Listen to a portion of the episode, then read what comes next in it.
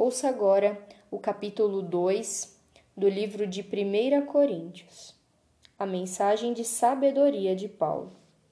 Irmãos, na primeira vez que estive com vocês, não usei palavras eloquentes nem sabedoria humana para lhes apresentar o plano secreto de Deus, pois decidi que enquanto estivesse com vocês, me esqueceria de tudo, exceto de Jesus Cristo, aquele que foi crucificado. Fui até vocês em fraqueza, atemorizado e trêmulo. Minha mensagem e minha pregação foram muito simples. Em vez de usar argumentos persuasivos e astutos, me firmei no poder do Espírito. Agi desse modo para que vocês não se apoiassem em sabedoria humana, mas no poder de Deus. No entanto, quando estamos entre pessoas maduras, falamos com palavras de sabedoria, mas não com o tipo de sabedoria desta era ou de seus governantes, que logo caem no esquecimento.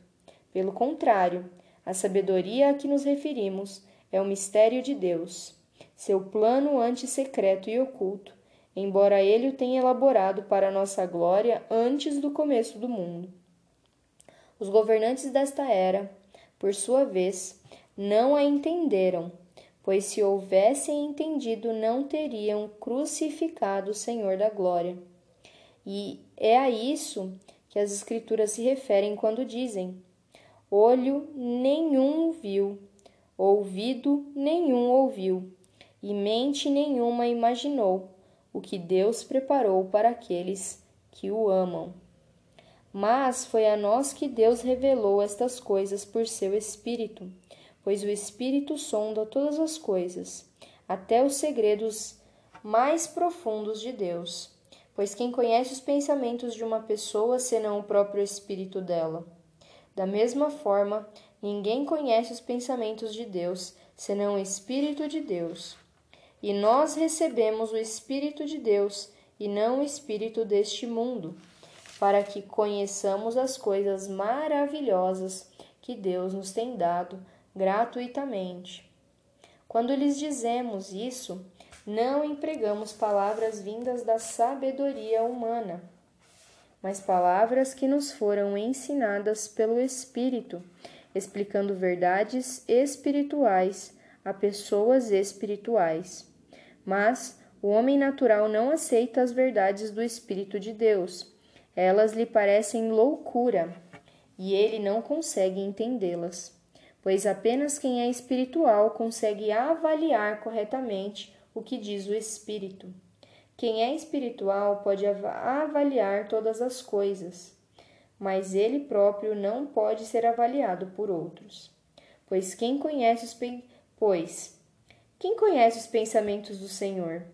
Quem sabe o suficiente para instruí-lo? Mas nós temos a mente de Cristo. Se encerra aqui o capítulo 2 do livro de 1 Coríntios. E hoje a minha oração é para que sejamos segundo o coração de Deus, para que tenhamos a mente de Cristo. E eu te peço, Senhor, sonda os nossos corações e mostra, Senhor, aonde há em nós coisas a serem melhoradas, Senhor. Mostra-nos, Senhor. Conhece o nosso coração e faz-nos enxergar onde precisamos mudar. Que sejamos pessoas espirituais, Senhor. Esse é o meu pedido, que sejamos pessoas espirituais, para que entendamos o que o Espírito diz a nós. Essa é a chamada intimidade que nós queremos, Senhor. Nós queremos falar a mesma linguagem do Espírito Santo, que já habita em nós por meio de Jesus Cristo. Essa é a minha oração, Senhor. Cuida de nós, esteja conosco para sempre. Em nome de Jesus. Amém.